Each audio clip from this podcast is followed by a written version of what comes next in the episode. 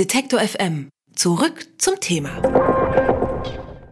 Kaum ein Politiker hat die Politik der Bundesrepublik in den letzten 30 Jahren so lautstark begleitet wie der ehemalige Fraktionsvorsitzende der Linken und außerdem Oppositionsführer im Bundestag Gregor Gysi. Dabei war er stets ein konstruktiver Kritiker der Regierungspolitik. Kontroversen um die eigene Person und die Partei, die gab es auch zu Genüge, klar.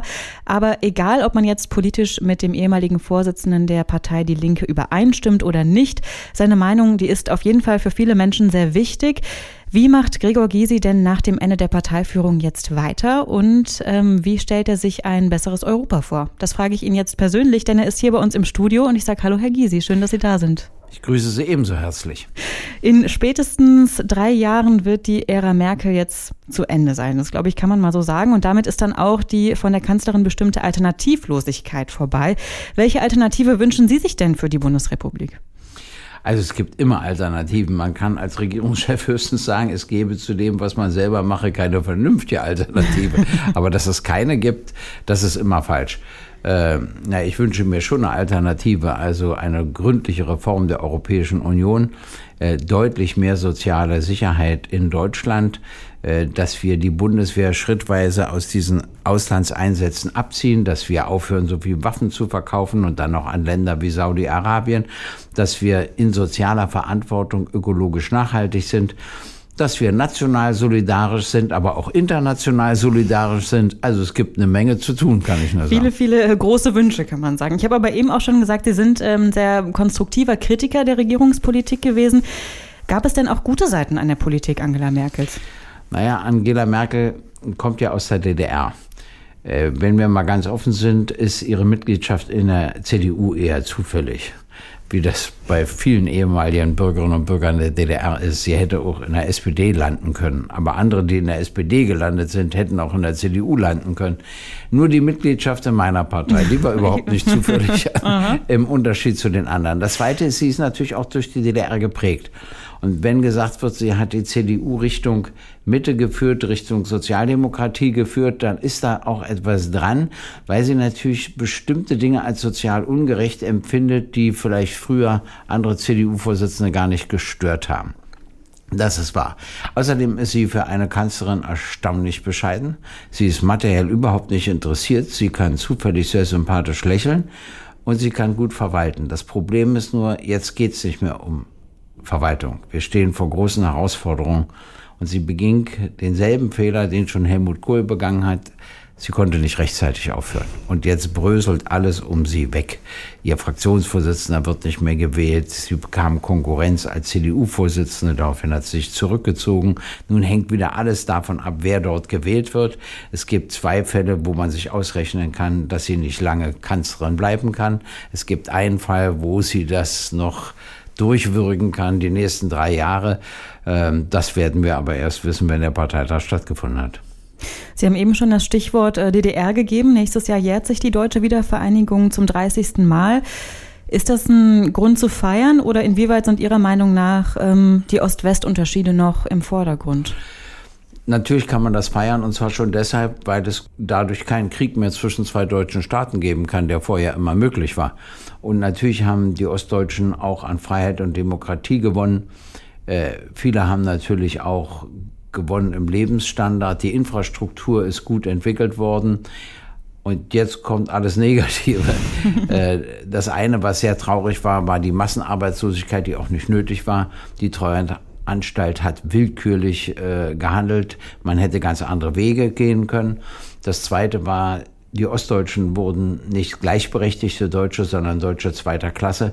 Darunter leiden gerade die Älteren, aber nicht nur die Älteren bis heute, nach wie vor kriegt man im Osten für die gleiche Arbeit in längerer Arbeitszeit einen geringeren Lohn und für die gleiche Lebensleistung eine geringere Rente. Das ist überhaupt nicht mehr nachvollziehbar im 29. Jahr der deutschen Einheit. Und dann ist mir gesagt worden als Gegenargument, ja, aber die Mieten seien ja günstiger und Restaurantpreise seien günstiger. Abgesehen davon, dass man nicht zwei Sachen nehmen kann, da muss man alle Preise vergleichen. Kommt aber noch hinzu, dass ich gesagt habe, ob ich richtig informiert bin, dass in der bayerischen Stadt Hof äh, die Mieten und die Restaurantpreise wesentlich günstiger sind als in München. Und ist schon mal jemand auf die Idee gekommen, deshalb geringere Löhne und geringere Renten in Hof zu zahlen? Natürlich nicht. Und daran sieht man, dass bei denen, die solche Argumente benutzen, die Einheit im Kopf noch nicht vollzogen ist. Ansonsten müsstest du sagen, in ganz Deutschland logischerweise für gleiche Arbeit gleiche Löhne und für gleiche Lebensleistung gleiche Rente. Jetzt haben Sie eben auch schon die Herausforderungen angesprochen. In den letzten Jahrzehnten hat sich ja sehr viel getan im deutschen Parteiensystem, verschoben vielleicht sogar. Unter anderem ist mit der AfD auch eine rechtspopulistische Partei dazugekommen. Wie kann denn jetzt vielleicht auch gerade die Linke mit dieser neuen, auch gegen das Establishment gerichteten Partei umgehen und welche Fehler dürfen, dürfen gerade von der Linken auch auf keinen Fall gemacht werden? Also wir haben eine Rechtsentwicklung weltweit. Wir haben sie durch Trump in den USA. Wir haben sie in Europa. Wenn ich an Ungarn denke, wenn ich an Polen denke, wenn ich an Italien denke, wenn ich an Österreich denke, aber auch an Holland und Dänemark und Finnland. Äh, wir haben sie in einem europäisch-asiatischen Land, nämlich in der Türkei, ganz eindeutig. Äh, das alles macht mir große Sorgen. Und wir haben eben die Le Pen in Frankreich und die AfD in Deutschland, wo sich das ja auch auswächst. Die Linke muss zum Gegenüber der AfD werden. Sie gilt aber zurzeit nicht als Gegenüber zur AfD. Das ist ein Problem, das muss sie so schnell wie möglich lösen es gibt einen Widerspruch in der Gesellschaft, aber auch in der Linken, ob ich den Herausforderungen vornehmlich national begegne oder vornehmlich internationalistisch begegne. Ich bin für Letzteres, weil es anders meines Erachtens auch gar nicht geht. Aber es gibt auch die andere Position. Das ist nicht leicht, das muss ich so deutlich sagen. Und da ich ja auch noch Präsident der Europäischen Linken bin, habe ich dort den gleichen Widerspruch. Und auch dort ist die Lösung nicht leicht. Wissen Sie, weil es so schwer ist, da einen Kompromiss zu finden wenn unterschiedliche Steuersätze, da findest du immer einen Kompromiss. Aber hier, das ist schwierig. Und da muss die Linke aufpassen. Wir müssen das Gegenüber zur AfD werden. Äh, und zwar nicht nur vom Verstand her, sondern auch vom Herzen her. Und man muss auch erkennen, dass die Linke andere Aufgaben hat als andere Parteien. Äh, zum Beispiel unsere Aufgabe, was die Flüchtlinge betrifft, besteht immer darin, zu sagen, was sind die Fluchtursachen und welche Schritte kann man so schnell wie möglich gegen die Fluchtursachen unternehmen. Natürlich, wenn jemand eine schwere Straftat hier begeht, muss er auch entsprechend zur Verantwortung gezogen werden. Auch die Linke muss trauern können. Aber man darf solche Fälle nie missbrauchen, um gegen ganze Bevölkerung Stellung zu nehmen oder Menschen mit anderer Hautfarbe zu jagen oder weiß ich, was wir da so alles erleben mussten. Ich nehme an, Sie sprechen jetzt vor allem auch die ähm, Aufstehenbewegung von Sarah Wagenknecht an, die sich ja sehr stark für nationale ähm, Lösungen ausspricht. Jetzt sagen Sie, ähm, Sie müssen wieder das Gegenüber zur AfD werden. Das ist nicht so leicht, aber wie kann man das vielleicht umsetzen? Also was glauben Sie, wie macht man das? Also zum Beispiel, indem man äh, ganz eindeutig sagt, dass wir logischerweise an der Seite der Flüchtlinge stehen, auch der Armen in unserer Gesellschaft, äh, natürlich auch der Arbeitnehmerinnen und Arbeitnehmer und der Angestellten, auch der Beamtinnen und Beamte und vor allen Dingen auch der Mitte der Gesellschaft, denn die Mitte der Gesellschaft bezahlt ja alles. Die Armen können es nicht und dann die Reichen trauen sich ja nicht ran. Und dass wir eben auch den Mumm haben, gegen die wirklich Reichen Stellung zu beziehen.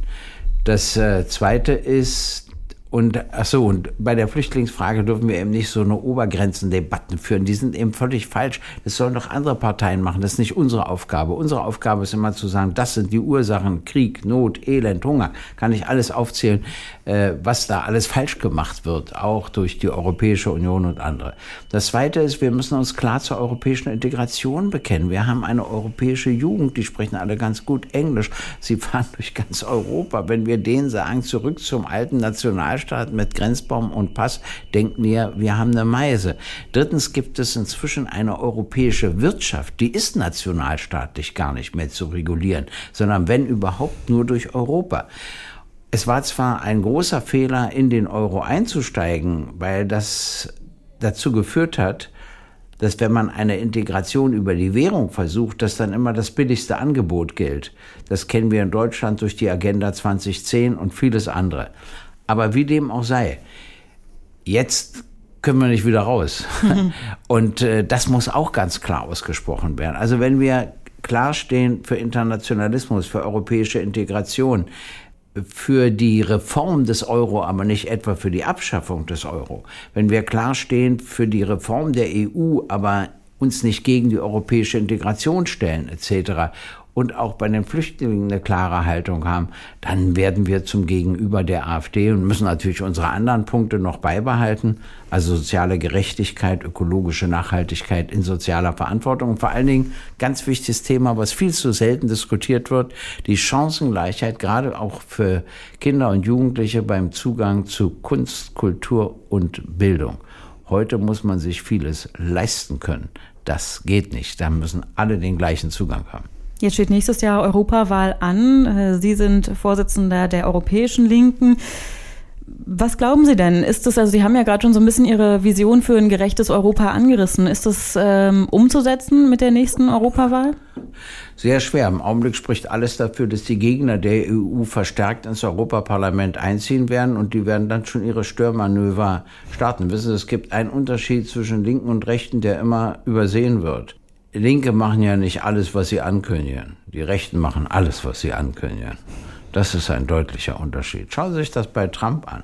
Schauen Sie sich das bei anderen an. Man denkt dann immer, ja, die kündigen das so an, aber sie werden es ja so nicht machen. ein schwerer Irrtum. Ab 1. Januar haben wir einen ausgesprochen rechten Präsidenten Brasiliens. Ein großes, bedeutendes Land. Wissen Sie, was der alles sagt? Und dann wird er noch gewählt. Der hat gesagt, niemals würde sich einer seiner Söhne wagen, mit einer Schwarzen nach Hause zu kommen. Dann hat er gesagt, wenn einer seiner Söhne schwul wäre, würde er sich wünschen, dass der einen Autounfall hat und tot ist. Ich meine, sowas sagt er alles. Er hat gesagt, er will die Folter wieder einführen. Er findet die Folter richtig und wird gewählt. Also mich hat sowas von umgehauen, kann ich Ihnen nur sagen. Und wissen Sie, wenn das so auch in dem Trend liegt, dass man solche Disputen wählt, dann dürfen wir uns schon Sorgen machen. Und deshalb glaube ich, brauchen wir ein anderes Zusammenwirken von Parteien von der CSU bis zur Linken, um bei uns das Interesse, die AfD zu wählen, abzubauen. Und wir brauchen noch ein anderes Zusammenwirken verschiedenster Einrichtungen, Politik, Medien, Wirtschaft, Gewerkschaften, Kirchen, Wissenschaft, Kunst und Kultur. Wo finden denn solche Gesprächskreise statt? Ich meine, ich rege die immer an, aber sie kommen nicht zustande. Und wissen Sie, es könnte der Tag kommen, an dem wir alle bereuen, dass wir uns nicht zusammengefunden haben. Jetzt sagen Sie ja, die äh, Rechten machen alles, was sie äh, ankündigen, die Linken machen das nicht. Ist das dann vielleicht auch das Problem? Ja, natürlich, aber das war ein bisschen ironisch gemeint. äh, man muss ja immer kompromissfähig sein, man kriegt ja nicht alles hin und manche unserer Forderungen sind ja auch ein bisschen überzogen. Es gibt ja einen Unterschied zwischen Steuergerechtigkeit und Enteignung zum Beispiel oder so. Also, verstehen Sie, aber da bin ich ganz gelassen. Ich sage immer, wenn wir je in Koalitionsverhandlungen gehen, müssen wir einen Grundsatz wirklich beherrschen alle Schritte müssen in die richtige Richtung gehen. Sie können nur kürzer sein, als wir uns das vorgestellt haben. Aber wenn du Schritte in die falsche Richtung gehst, bist du erledigt. Also ich sage Ihnen mal ein Beispiel. Wir sagen, wir möchten keinen Waffenexport. Okay. Wenn wir jetzt in die Regierung gehen, und da sind auch Grüne und SPD drin, werden wir das nicht durchsetzen können.